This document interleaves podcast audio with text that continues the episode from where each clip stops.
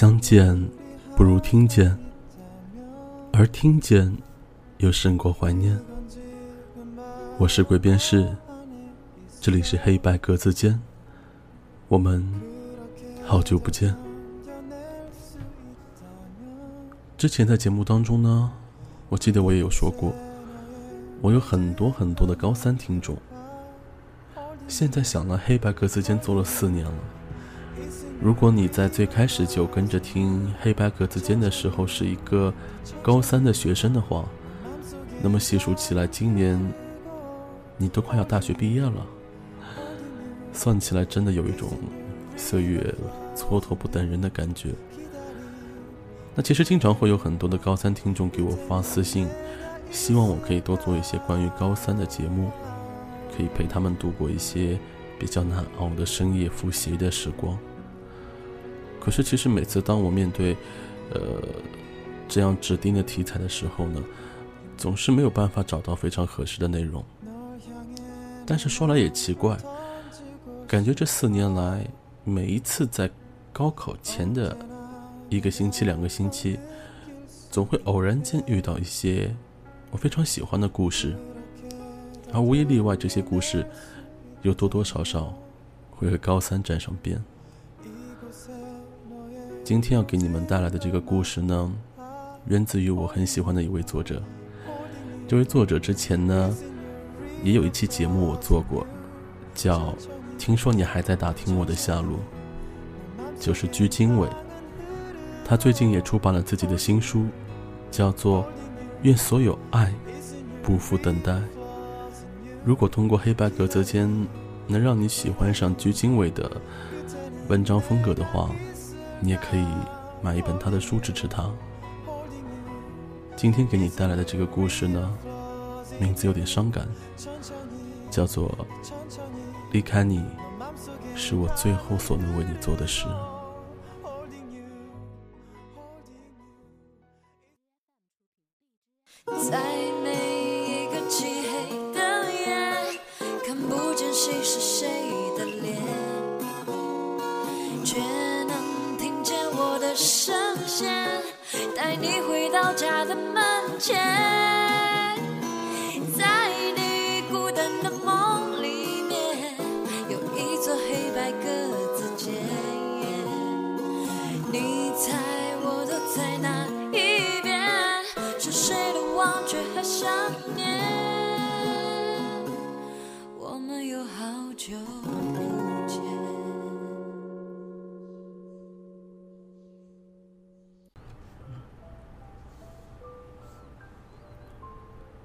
高三刚开学没有多久，班主任就将江宇分配到了贝哥旁边。班主任对贝哥说：“这个江宇同学，就交给你了。”贝哥站起来，郑重的说道：“保证完成任务。”和贝哥不一样的是，江宇看起来是一个文弱书生，长得清秀。算是个帅哥。和蒋宇不一样的是，贝哥是个姑娘，一个抽烟、喝酒、打架无所不能的女汉子。但是贝哥好看的一塌糊涂。虽然很多男生背地里会说她是一个女痞子一个，简直毁了校花这个称号。但是每逢佳节，我们班级门口走廊上就排满了男生。都是来给贝哥送礼物的。贝哥从来不拒绝，我们则乐呵呵的帮他代收礼物，像是他的管家。贝哥特别仗义，他与民同乐，所有的礼物都由我们自由挑选，最后剩下来的，他才会扔进垃圾桶。当然了，也只有那些既不中看又不中用。还不中吃的东西，才会有这样的待遇。比如情书，贝哥收到的情书啊，可以让我们楼层连廊一圈。但是贝哥从来不自己拆下来看，我们有时候会偷偷拿过来传阅。哎呦，一个比一个写的肉麻。当然，这些老师都通通不知道。在老师的眼里啊，贝哥是一个名副其实的好学生。贝哥成绩优秀，留着利落的短发，人畜无害。而江宇就恰恰相反了。别看他憨厚老实的外表，成绩却是差的濒临绝望。我们班主任呢，经常会将学生的成绩排成表，谁是重点希望，谁是一本希望，而江宇只能绝望。我们问江宇：“哎，你是脑子笨还是不爱学习啊？”江宇说：“我二者兼得。”我们异口同声的说道：“贝哥，这任务恐怕是完成不了了。”我总觉得贝哥毕业不做演员实在是太可惜了。他上课比谁都认真，而下课就暴露了女侠的本质。江宇刚坐过来的时候，贝哥问他：“哎，你觉得我是个怎样的女生呢？”江宇起初不说话。我们起哄，这有什么不好说的？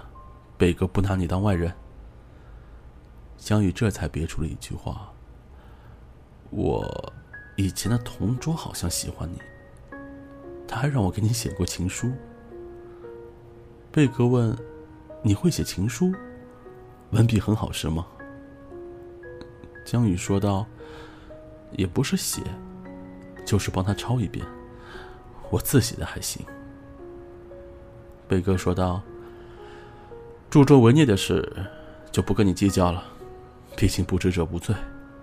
往后啊，你可要好好学习，不能偷懒松懈。你跟他们一样，叫我贝哥就好了。”我们之后问贝哥：“哎，你真的要帮他学习吗？”贝哥说道：“不然呢？一言既出，驷马难追。”上课时。江宇趴在课桌上睡觉，贝哥就用笔尖戳他的大腿，直到他清醒。后来，江宇的左裤筒上全部都是蓝点。贝哥要求江宇上课做笔记，不懂的地方下课问他。如果江宇说全部听懂了，贝哥就会让他立刻把老师布置的作业马上给做完。贝哥给江宇约法三章：一。下课不要出去溜达。二，午睡时间留在班上。三，作业全部做完才能回家。一开始，江宇还是很配合贝哥，每天任劳任怨的坐在教室里，一门心思的看笔记、做题，连上厕所都是两顿并一顿的。我们对贝哥说：“你太残暴了，那些人都被给你的一张脸给骗了。”如果你真的和一个人谈恋爱啊，不用几天就会被甩。倘若我真碰到那个人呢，老娘也被甩的心甘情愿。你们呢，就不要打扰我给江宇制定学习计划了。什么学习计划？他每天连上厕所的时间都没有。周末突进计划。唉，江宇真可怜，连双休日都没了。到周末的时候，贝哥早早的来到了学校。可是等了半天，江宇都没有来。贝哥暴跳如雷，给我们打电话，说要全程搜捕江宇。贝哥找来联系表，让我们给江宇家里打电话。电话是江宇的奶奶接的，说江宇一早就去学校了。江宇这混蛋！没看出来，他还会跟我玩失踪。贝哥气得直跺脚。算了吧，不管他了，贝哥，你又不是他妈。贝哥问我们，之前我们经常去的网吧有见过江宇吗？没有吧，江宇那小子应该还不会玩游戏吧？那你们认为他会去哪儿呢？球场呗。他那身形身高。如果不会打篮球的话，应该说不过去。好，那我们兵分两路，我去球场找他，你们给我去学校附近的网吧。贝哥在球场上找到了江宇。江宇当时正在跟几个男生打比赛，两个男生包夹江宇，江宇无法突破，队友喊着：“江宇，你顶呀，不要往后缩。”贝哥在球场外喊：“江宇，你给我出来！”江宇没有理他，眼看无路可退，纵身一跃，一个三分，球居然进了。贝哥在一旁忍无可忍了，对着江宇大喊：“你他妈以为老娘愿意周末来陪你自习啊？你还不乐意了？”江宇，你一个人慢慢玩吧。贝哥说完就离开了。那天我们回到班上的时候，贝哥在那抽烟。江宇的座位也被搬到了靠垃圾堆那边。哎，这是怎么回事啊？决裂了呀！我们几个煽风点火。今后江宇是死是活跟我没有关系了，班主任的差事我也不管了。总之，他江宇自生自灭吧。贝哥说完，小声嘀咕了一声。他投三分的样子还挺帅的。周一的时候。江宇来到班上，看见自己的座位不见了，劈头就问贝哥：“张贝贝，你把我课桌放哪儿了？”贝哥不说话，头都没有抬一下。江宇既要询问我们，我们不能出卖贝哥，只好摇摇头。张贝贝，你想知道我为什么周末爽约吗？不想知道。叫贝哥，不要直呼我大名。张贝贝，我喜欢你，但我知道你不会喜欢我。你只是在完成老师给你的差事，所以我，所以我不想这么下去了。我不喜欢你每天不厌其烦的跟我讲题，我不喜欢你每天陪我自习，陪我自习到教室里面一个人都没有。我更不喜欢你牺牲你自己的周末时间来监督我。我不想亏欠你，因为我什么都做不了，连正大光明喜欢你的资格都没有。我操！我不信他不会写情书，这小子之前肯定在骗人。贝哥则是目瞪口呆，一时半会儿头脑一片空白。那谁？你们帮他把课桌搬过来吧，我出去喘口气。贝哥回到座位的时候，江宇开始紧张了。贝哥说：“刚才的话我没听见，你继续好好学习就行。另外，你们以后也不要叫我贝哥了，叫我张贝贝，贝贝也行。我觉得贝贝挺好听的。”我们趁江宇上厕所的时候问他。贝哥，你该不会是喜欢他了吧？别胡说！还有，不要叫贝哥，叫贝贝。你们不觉得贝哥很不矜持吗？矜持？贝贝，你怎么了？啊，没怎么，你们别管我。后来贝贝就很少抽烟了，也不跟我们去网吧了。我说。哎，贝贝，你从良了呀。老娘，啊不对，我最近得好好照看江宇，快要考试了，老师要验收我的成果呢。贝贝，昨天晚上我看到你跟一个男生手牵手，该不会是江宇吧？怎么可能？你看出来了？你紧张什么呀？我会替你保密的。哎呀，是又怎么样？江宇很帅啊！我就知道你看上他了。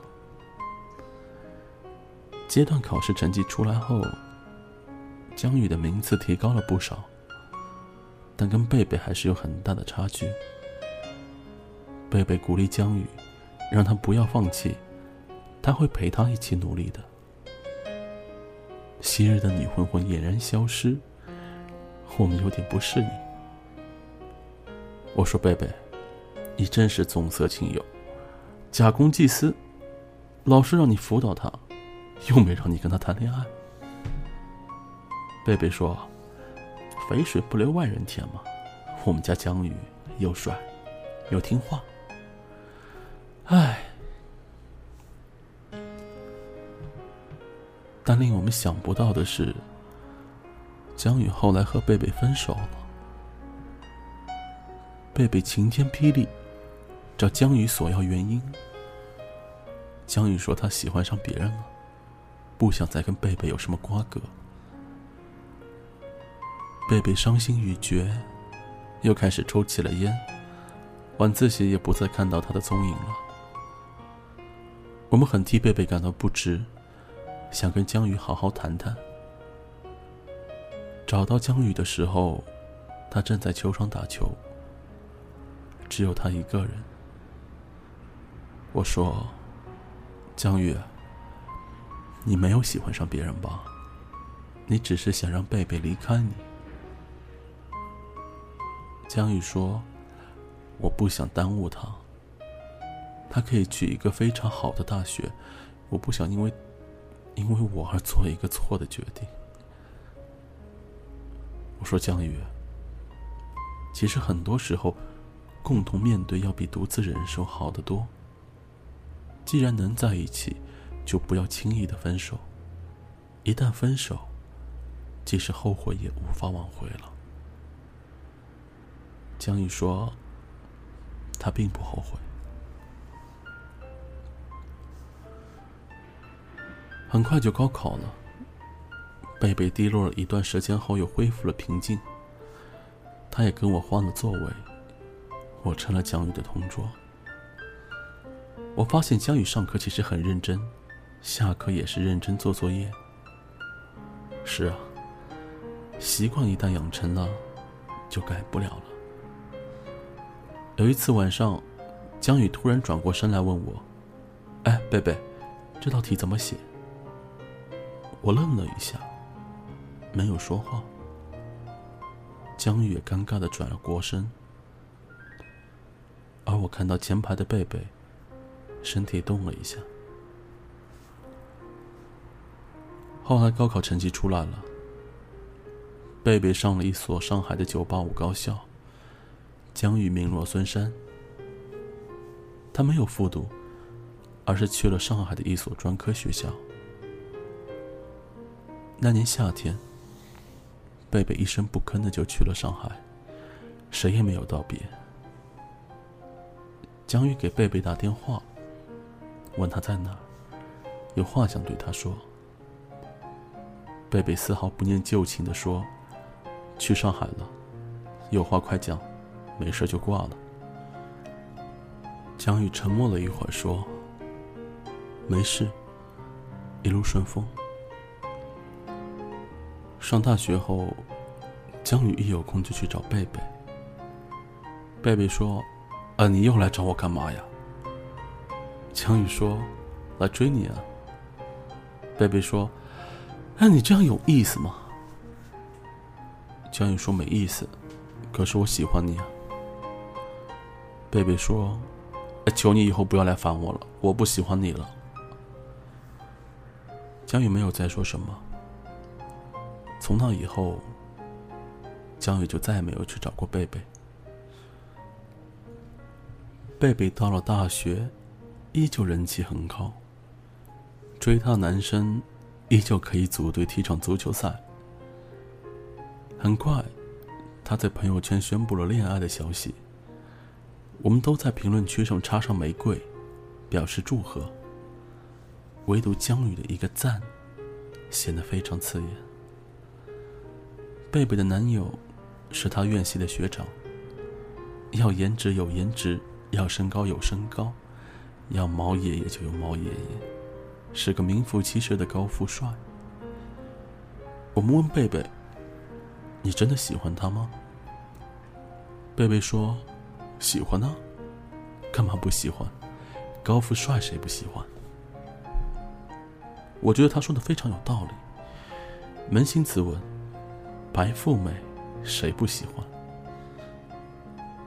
但是好景不长，贝贝啊，被高富帅劈腿了。富家公子哥的毛病，花花草草太多，正好被贝贝撞见，贝贝受不了，当众扇了高富帅一巴掌。高富帅颜面全无，直接提出了分手。贝贝伤心欲绝，在电话里泣不成声。我说：“哎，远水救不了近火，要不我们让江宇去陪你。”贝贝说：“千万不要让江宇知道，他不想让江宇成为自己救死扶伤的草药。”江宇被贝贝发出逐客令之后呢，在学校沉沦了一段时间，遇到了刘瑶。刘瑶对江宇是一见钟情，更是穷追不舍。江宇招架不住，很快就俯首称臣了。江宇跟刘瑶在一起之后，变得特别上进。刘瑶是个富家千金，江宇不想让人说闲话，于是他开始自主创业。刘瑶很会为江宇着想。不仅利用自身关系帮江宇打通了很多人脉，还帮江宇招兵买马。很快，项目越做越大，一年多的功夫，江宇的团队已经二三十人了。公司很快就吸引到了投资人的目光。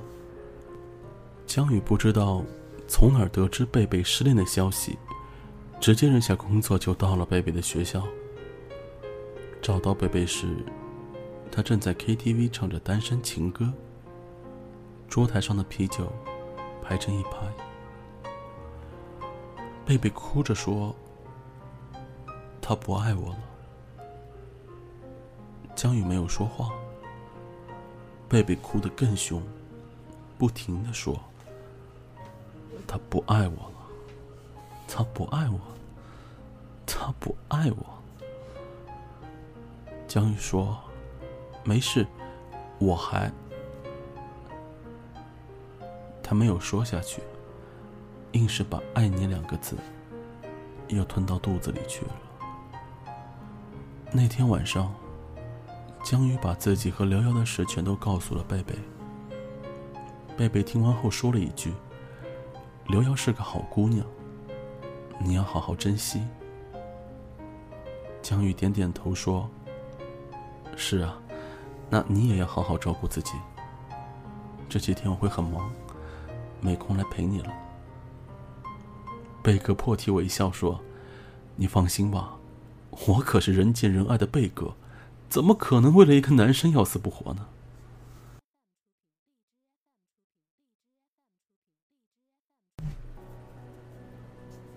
江宇回去后，把事情的来龙去脉都告诉了刘瑶。刘瑶什么都没有多问。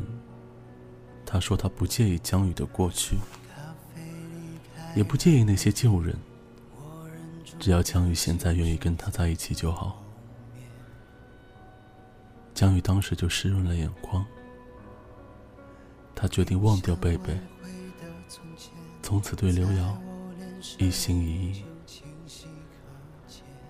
贝贝毕业的时候，江宇的公司已经有模有样了。江宇打电话给贝贝，请他来公司帮忙，送他股份。贝贝拒绝了，笑着说：“一山不容二虎。”江宇没有再勉强，挂了电话，自嘲了一句：“瑶瑶，可不是什么母老虎。”你说把爱渐渐放下会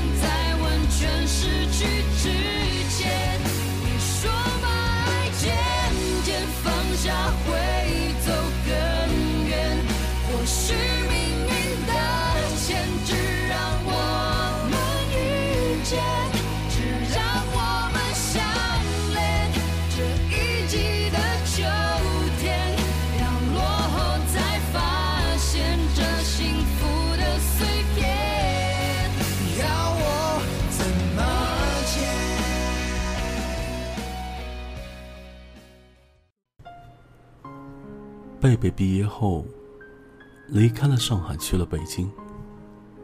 我去为他接风洗尘。我问他：“你为什么不留在上海？上海多好，北京雾霾很严重，会影响你的肤质。”贝贝说：“待在上海，我心情不好，还不如到北京重新发展。万一遇上个京城四少对我一见钟情呢？”我说：“贝贝，你原来是想嫁入豪门呢？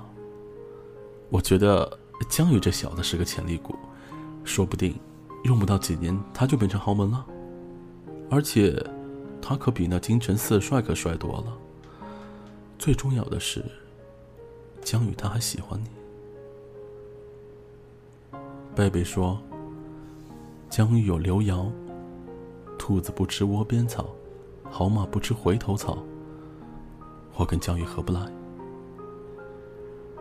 我说：“贝贝，其实有一个秘密我一直没有告诉你。江宇他高中和你分手是因为……”贝贝捂住了我的嘴，别说了。其实我早就知道了。我说：“那为什么你不把他追回来？他喜欢你，你也喜欢他，为什么不能在一起？”贝贝说：“比起他喜欢我，我不够喜欢他，我不能再自私了。”后来，贝贝每次叫我出来吃饭。我都会带上朋友介绍给他认识，想帮他忘掉江宇。我知道，忘记与放下，对于他们是最好的选择。而贝贝每次都能看透我的心思，配合我在饭局上说说笑笑。但等朋友离开，他就笑意全无。他让我也不要再白费心机了。爱情这事儿。不是说爱就能爱上的，得靠感觉。我说贝贝，其实有一件事儿我困扰了好多年。你当年为什么看上江宇？贝贝说，喜欢他字如其人呢，人和字一样的好看。我不解。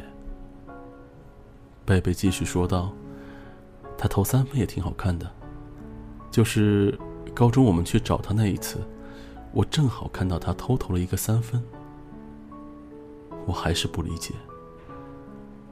贝贝说：“我也不知道为什么喜欢他。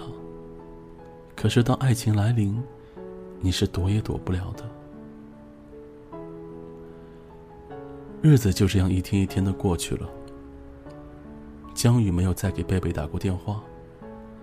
贝贝也不再三天两头的找我喝酒，安安稳稳开始上下班。他有时候呢，也会帮我介绍姑娘，但是都没有成功。我说：“贝贝，和你在一起的姑娘境界太高了，你能不能为我们贫苦的老百姓想着？”贝贝说：“别着急，你的终身大事就交给贝哥了。”其实这几年，我经常跟江宇通电话。江宇的公司运营的特别好，他在上海定了居，买了房。江宇每次跟我打电话的时候，都会问我们过得怎么样。如果不如意啊，可以去找他。我知道，其实江宇的意思是想打听贝贝的消息。我说我们过都挺好。实在混不下去了，就会去投靠你，好让你报答当年的同桌之情。最近一次通话，江宇告诉我，他跟刘瑶要结婚了，日子定下来，会第一时间给我们寄请帖。江宇把贝贝的请帖寄给了我，我把请帖交给贝贝的时候，贝贝掉了几滴眼泪。他说：“刚才这几滴眼泪，是我对江宇最后的爱了。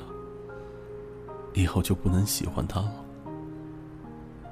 我说你们俩真是奇怪，明明心里有对方，但是就是不说出来。贝贝说：“因为我们都知道不能给对方最好的未来。以前他不能给我，现在我不能给他。我明白他的意思。我说。”但是万一对方并不在意，你给不了呢？贝贝说：“爱情最伟大的不是占有，而是成全。我能为他做的最伟大的事情，不是爱他，而是让自己不爱他。这样他才会对我死心，才会选择最适合他的生活方式。”我好像一下子就明白了，就像当年江宇在高考前和贝贝分手，骗贝贝说喜欢别人了。贝贝一毕业，也离开了上海。这样江宇就不会动不动去找他。贝贝看着请帖说：“他的字还是很好看。”我这才发现。原来请帖上的字是江宇自己写的，请帖也是江宇自己用心设计的吧？我终于明白了，贝贝口中的字如其人，一样的好看。我眼泪一下子涌了出来。江宇结婚的时候，贝贝没有到场，他说自己怕后悔。一冲动就砸了婚礼。江宇给他拨过电话，问他在哪儿。贝贝说，在跟我男朋友在海边度假呢。哎，新婚快乐！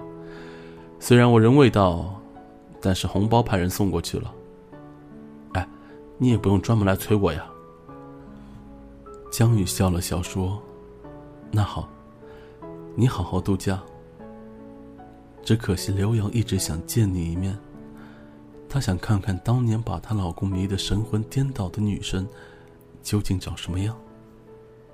贝贝说：“这还不容易，回头你让她看我朋友圈。”我接到贝贝电话，他让我包一个大红包给江宇。我说：“要有多大？跟我的一样大，行不行？”贝贝说：“不行，比你多一张毛爷爷吧。”我说：“为什么？都是高中同学，怎么你要比我大？”贝贝说：“那一百块钱是分手费，不然以后落下个连一百块钱都不给我的骂名就不好了。”我在电话里哈哈大笑，问他：“嘿，你现在在哪儿呢？”我在度假呢，先不说了，拜拜。挂了电话，我刷了刷朋友圈，看到贝贝发出了一张自拍，配了两个字“出关”。我一眼就看出来，这是他在我们高三教室里拍的。他背对着黑板，黑板上有四个字。新婚快乐！这个时候，评论区已经炸开了花，有夸贝哥风韵犹存，夸他好帅，问他是不是在征婚。只有江宇点了一个赞，什么都没说。黑板角上的那颗爱心，阔别了数年。既是告白，又是告别，仿佛这世间所有的遗憾和荒唐，都会有一个插着美好初衷的出发点。这期节目属于白色单间，我们下次再见。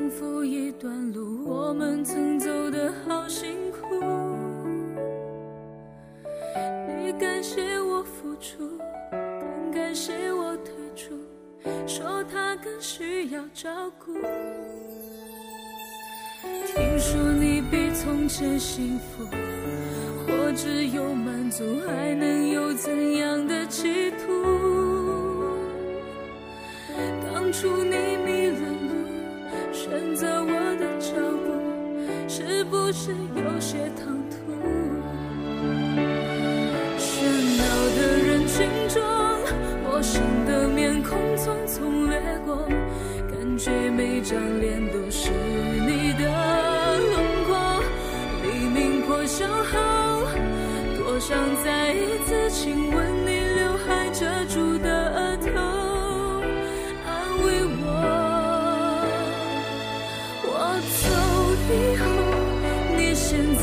的声音。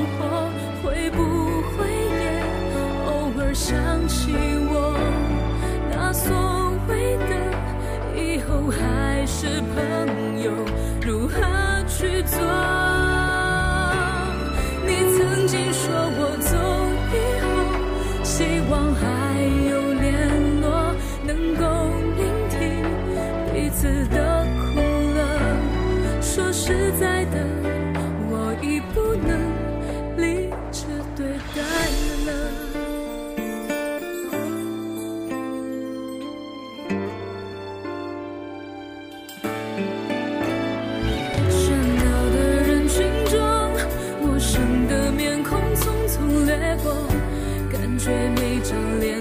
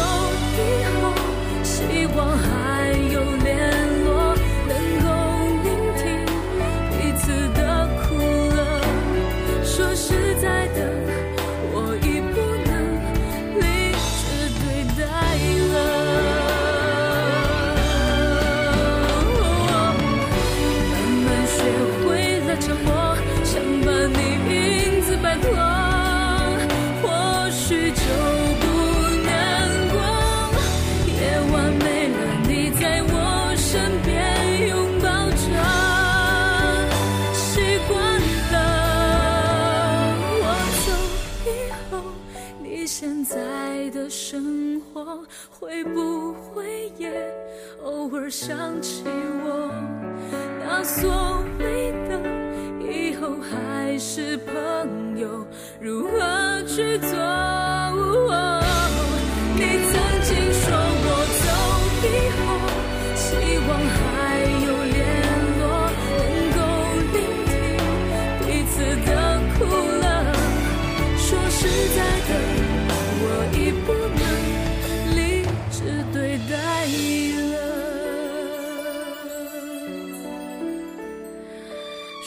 实在的我已